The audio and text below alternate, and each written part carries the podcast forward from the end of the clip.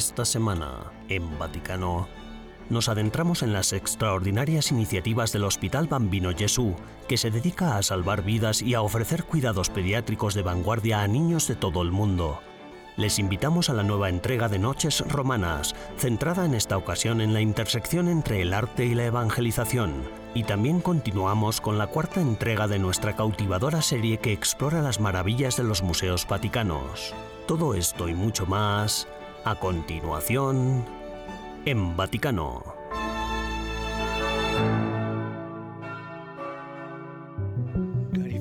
El Papa Francisco ha vuelto a pronunciarse a favor de la protección de la vida y de los pobres. Después de que el Santo Padre no pudiera viajar a la conferencia COP28 en Dubái como estaba previsto debido a su enfermedad, el secretario de Estado del Vaticano, el cardenal Pietro Parolin, leyó el mensaje del Papa en los Emiratos Árabes Unidos. La destrucción del medio ambiente es una ofensa a Dios, un pecado no solo personal, sino también estructural que pone en grave peligro a todos los seres humanos, especialmente a los más vulnerables de nuestro entorno, y amenaza con desencadenar un conflicto entre generaciones.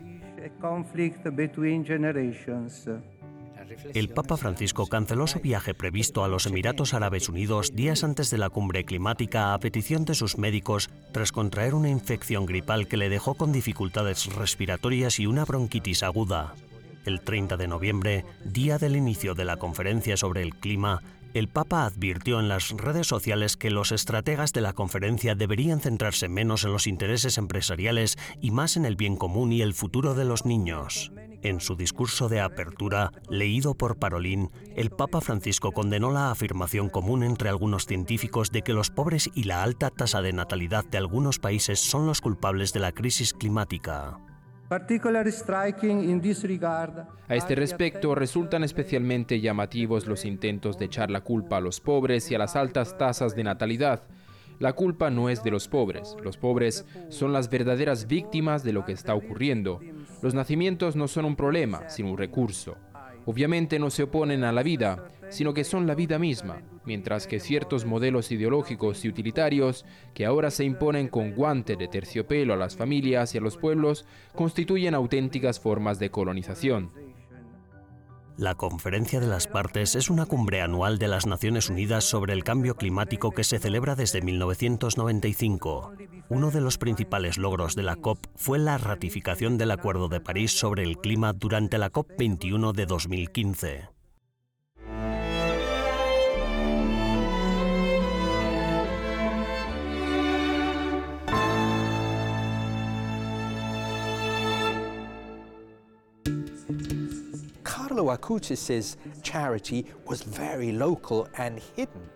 La caridad de Carlo Acutis era muy local y oculta. Estaba entre los pobres de la calle, los mendigos, pero él también soñaba con una mañana mejor para esos últimos de nuestra sociedad. Creo que ahí es donde los santos marcan la diferencia. No piensan solo en el hoy, sino en un mañana mejor. Uno de los mensajes centrales del pontificado del Papa Francisco es la fraternidad humana, y en respuesta a ello, la diócesis de Asís instituyó el Premio Internacional Francisco de Asís y Carlo Acutis para una economía de la fraternidad. Hoy se ha lanzado el desafío. Organizado por la Diócesis de Asís junto con el Santuario de la Renuncia, la iniciativa pretende inspirar a las personas con escasas posibilidades económicas, especialmente a los jóvenes menores de 35 años, para que se unan y presenten un proyecto que beneficie y satisfaga las necesidades de los más desfavorecidos y necesitados de su entorno. Lucrarse es ocuparse solo de uno mismo. Obviamente necesitamos ganancias en el mundo, pero la cuestión es qué hacemos con esas ganancias. Y aquí tenemos un premio que da a la gente la oportunidad de crear una nueva mentalidad, una mentalidad en la que sin duda ayudamos a un grupo de personas, a menudo procedentes de la calle, personas con necesidades especiales que padecen enfermedades.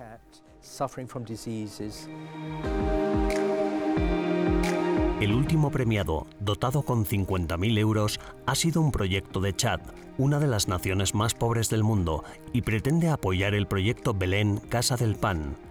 12 jóvenes pobres y necesitados trabajan ahora juntos, acompañados por las hermanas franciscanas angelinas locales, para construir y desarrollar un obrador para hacer pan.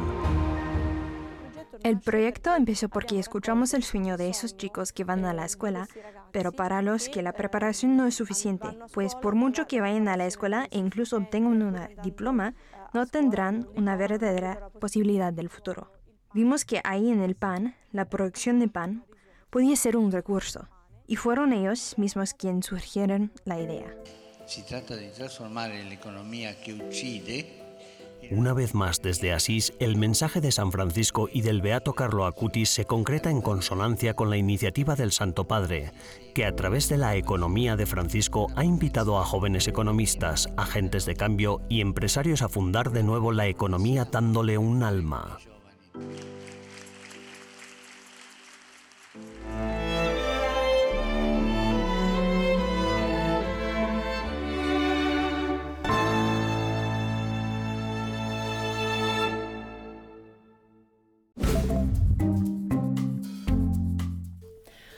Y bienvenidos al Vaticano al Día de esta semana, las noticias más importantes del Papa Francisco y del Vaticano. El Santo Padre envió sus condolencias a la familia de Indy Gregory, la bebé británica que murió el mes pasado después de que los tribunales del Reino Unido ordenaran que se le retirara el soporte vital. El bebé de ocho meses murió en un hospital el 13 de noviembre. El secretario de Estado del Vaticano, el cardenal Pietro Parolin, dijo en un telegrama que el Santo Padre se entristeció al enterarse de la muerte de la pequeña Indy Gregory y envía sus condolencias a sus padres y a todos los que lloran la pérdida de esta preciosa niña de Dios. En la fiesta de San Andrés Apóstol, el Papa Francisco envió un mensaje al patriarca ecuménico Bartolomé I de Constantinopla en el que expresa su afecto fraterno y reflexiona sobre los profundos lazos de fe, esperanza y caridad entre ambas iglesias. El Santo Padre envía cada año un mensaje en esta fecha al patriarca ecuménico, sucesor de San Andrés y primero entre iguales en la Iglesia Ortodoxa Oriental. El Papa Francisco ofreció sus condolencias después de que al menos cuatro personas murieran y 54 resultaran heridas en un atentado con bomba durante una misa católica en Filipinas. El atentado tuvo lugar en la ciudad de Maragüi, donde se celebraba una misa en un gimnasio del campus de la Universidad Estatal de Mindanao. El Estado Islámico reivindicó la autoría de este atentado en un mensaje de Telegram. La Academia Pontificia de las Ciencias ha invitado a una serie de investigadores en el campo de la mecánica cuántica a un taller de tres días en el Vaticano. Su objetivo es aprovechar la innovación tecnológica en beneficio de todos, no solo de las naciones desarrolladas y sus ciudadanos, y además examinar el estado actual de la mecánica cuántica y las perspectivas de su futuro. La intención de oración del Papa Francisco para este mes de diciembre es por las personas con discapacidad. El Santo Padre instó a las instituciones civiles a apoyar sus proyectos a través del acceso a la educación, al empleo y a lugares donde puedan expresar su creatividad. El Papa Francisco también animó a las personas a cambiar un poco nuestra mentalidad y abrirnos a las capacidades y talentos de estas personas que tienen capacidades diferentes tanto en la sociedad como en la vida de la Iglesia.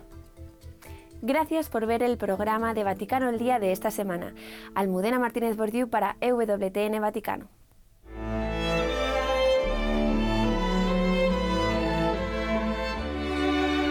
En breves instantes regresamos con más en Vaticano.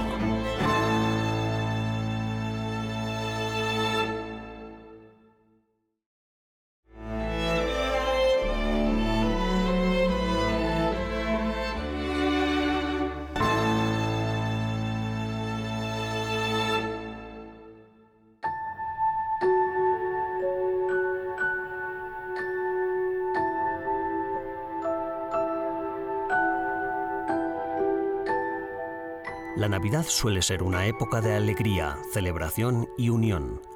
Por desgracia, no todas las familias pueden celebrarla junta. En el Hospital Pediátrico Bambino Jesús de Roma se enfrentan a lo que puede ser el momento más difícil de sus vidas.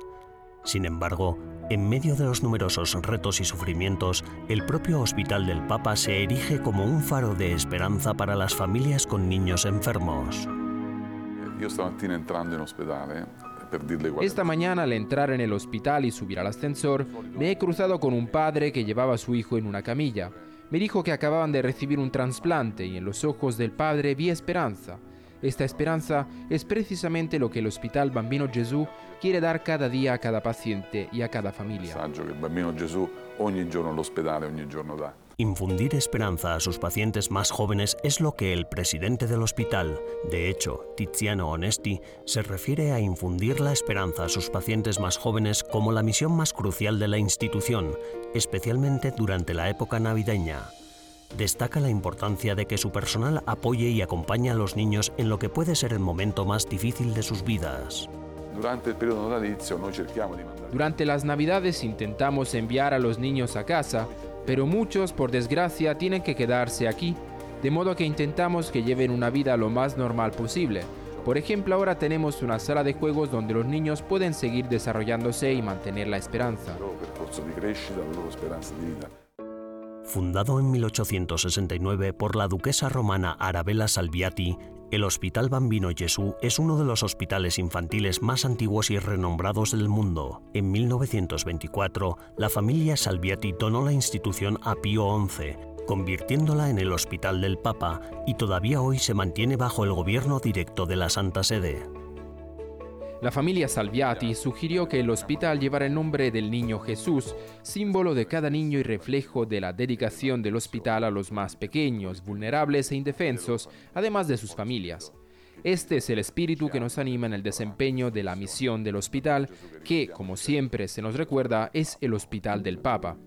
A lo largo de su pontificado, el Papa Francisco se ha implicado activamente con el hospital infantil, sus frecuentes visitas y sus sinceras interacciones con los niños y sus familias ponen de relieve el lugar significativo que el hospital tiene en su corazón. El Papa ha subrayado en numerosas ocasiones que el Bambino Jesús es único no solo porque está afiliado a la Santa Sede o situado cerca del Vaticano, sino porque se distingue como un lugar donde la ciencia contemporánea, la atención especializada y la hospitalidad cristiana se unen de un modo incomparable. Admiro la pasión, el entusiasmo en las últimas décadas, el hospital se ha dado a conocer por su alto nivel de especialización en el tratamiento de niños procedentes no solo de Italia o de los países europeos vecinos, sino de todo el mundo. Tenemos varios intercambios humanitarios y culturales de conocimientos con médicos de otros países. En total, hemos desarrollado iniciativas en 16 países económicamente más desfavorecidos y menos afortunados de todo el mundo algunos de ellos en el lejano oriente como Camboya o en África y en Sudamérica, donde mantenemos diversos tipos de colaboraciones. Además de colaborar con hospitales locales y centros de acogida de enfermos en países pobres para mejorar y proporcionar asistencia sanitaria, el Hospital Bambino Gesù también trabaja incansablemente para traer a Roma a niños enfermos a petición de gobiernos extranjeros u organizaciones no gubernamentales. Hemos acogido a muchos niños. En particular recuerdo el caso de los siameses de África Central que nacieron, y perdón por decirlo tan crudamente, pegados por la cabeza. Pudimos separarlos y ahora viven tranquilos como si nada. como normalmente de manera que ustedes trabajan a un nivel médico muy alto y al mismo tiempo también proporcionan cuidados. Por ejemplo, tengo entendido que los siameses siguen bajo su cuidado. Nunca abandonamos a los niños y no solo acogemos a niños, también acogemos a sus familias. Acogemos a las familias durante meses, varios meses seguidos, muchas veces con casos realmente desesperados. Son familias que no tienen nada, que son pobres, a veces incluso indigentes. Nos ocupamos de que puedan permanecer cerca de sus hijos y trabajamos para velar por el bienestar de la familia. Nuestro objetivo es darles esperanza. Noi doniamo veramente esperanza.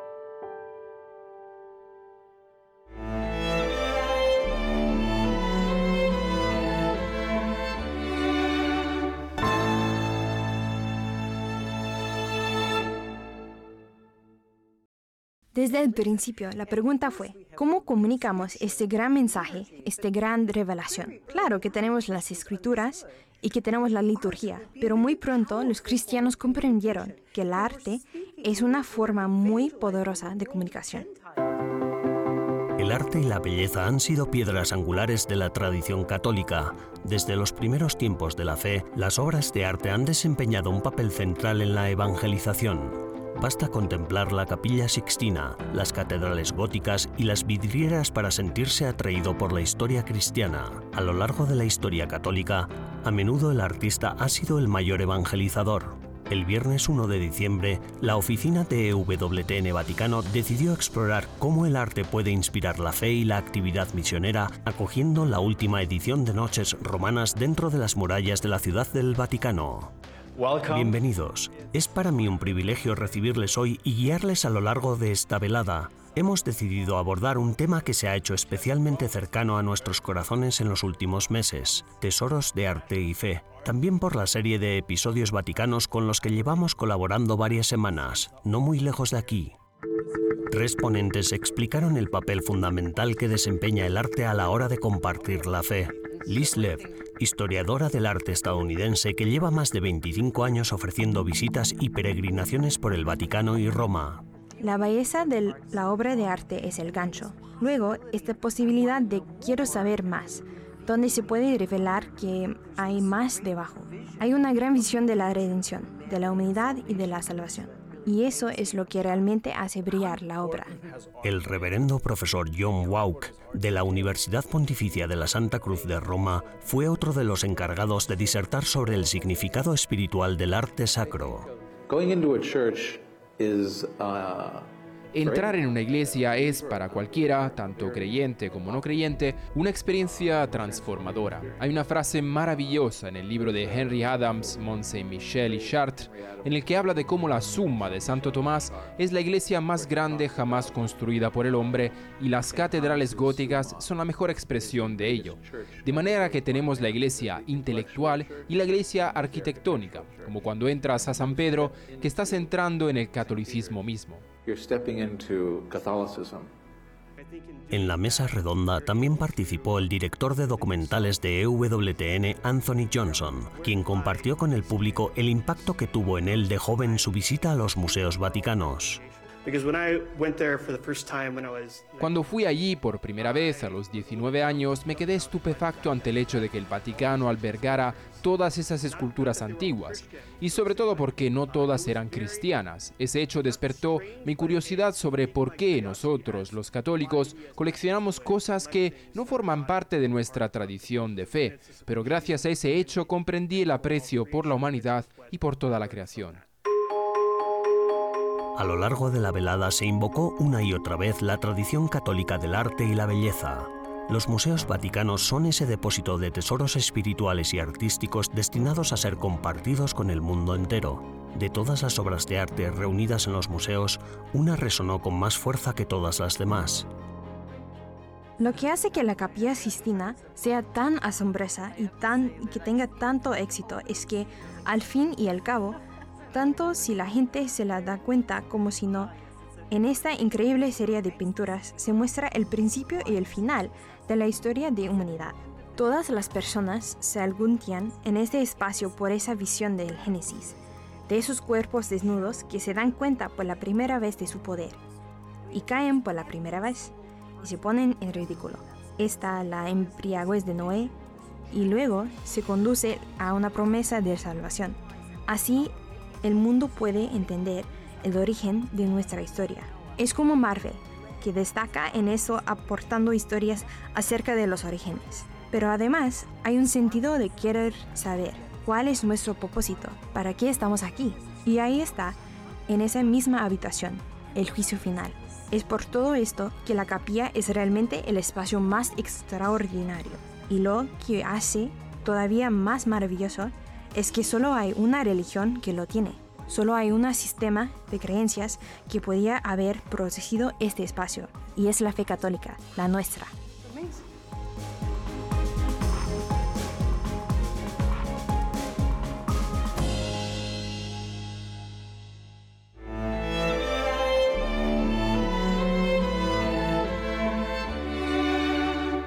Tras una breve pausa, regresamos con más en Vaticano.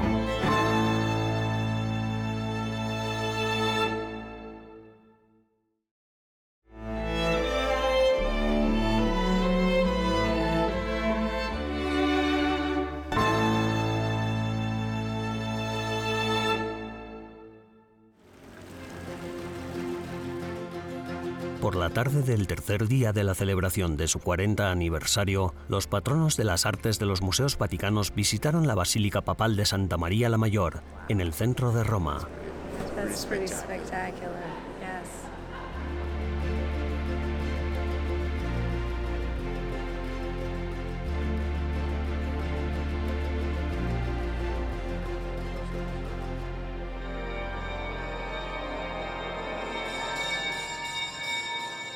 Allí asistieron a la Santa Misa y reflexionaron sobre su misión ante los tesoros del arte y la fe.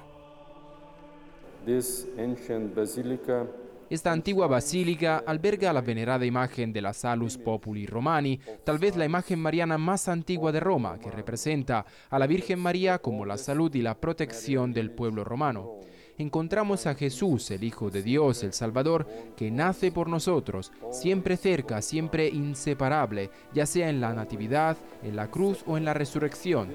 Este es el mensaje que hemos encontrado a través de este antiguo lugar de culto de creyentes y no creyentes, que Dios está con nosotros.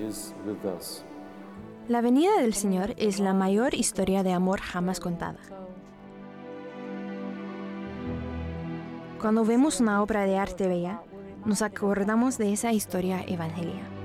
Y así, quienes nunca han escuchado la maravillosa historia de que Dios le ama y vino y se hizo hombre para salvarnos, al contemplar una obra maestra se preguntan, ¿qué significa? ¿Cuál es su historia? Y así pueden encontrar esa maravillosa historia también para ellos.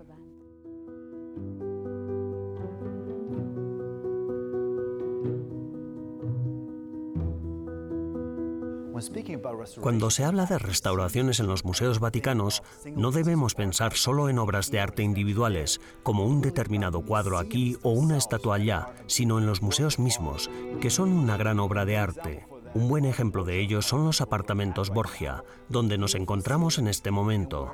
Sus hermosos techos y sus frescos han sido restaurados por los mecenas de las artes del Vaticano, museos que sin duda han dado vida a esas hermosas pinturas con sus vívidos colores y texturas.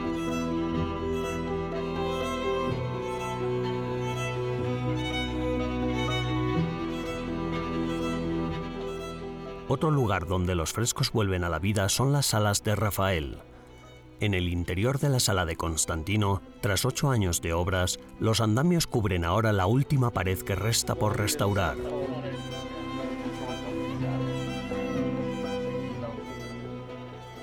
Los restauradores están dando los últimos retoques.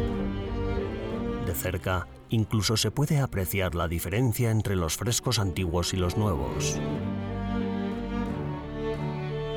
Además de los frescos interiores, los andamios rodean esculturas que son demasiado grandes para el laboratorio.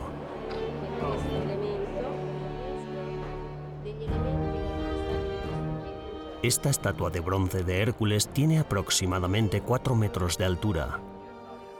Fue descubierta en 1864 bajo el patio de una villa cerca de Campo di Fiori, en Roma, los antiguos romanos la habían enterrado allí según sus costumbres religiosas porque había sido alcanzada por un rayo. En el patio bramante, la colosal cabeza de mármol conocida como Agosto Matei fue descubierta en el siglo XVI en un pequeño viñedo de la colina del Aventino. Los restauradores están utilizando un mortero a base de cal, polvo de mármol y otros materiales naturales para reparar los daños y los rasgos faciales.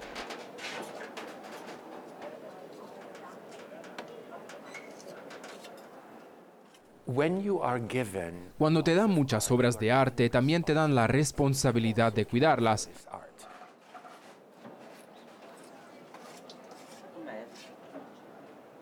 Ser un museo implica promover, proteger y preservar el arte que se tiene en las colecciones. El arte además también tiene un aspecto misionero. El arte evangeliza y creo que lo hace de diferentes maneras, no necesariamente con una conversión inmediata, sino de forma lenta pero segura, cambiando el corazón de la gente. Teniendo esto en cuenta, incluso el arte pagano puede enseñarnos acerca de la relación entre Dios y el hombre cuando se observa en el contexto adecuado. El arte pagano es muy importante porque da testimonio de que el hombre siempre buscaba a Dios. Podemos ir y ver las maravillosas imágenes de los dioses griegos y romanos y recordamos que hay algo innato en el hombre. Lo que pasa es que estas primeras civilizaciones no estaban al tanto del maravilloso mensaje del Evangelio, ni tampoco de la radicalidad de su mensaje, porque aquellas civilizaciones buscaban a Dios en términos de lo que las rodeaba. Pero claro, Dios y Jesús se hizo hombre, lo cual fue una auténtica revolución. La próxima semana en Vaticano llegaremos a la última entrega sobre los patronos de las artes de los museos vaticanos, acompañándolos en su reflexión sobre el viaje que tienen por delante mientras el Santo Padre los recibe en audiencia privada.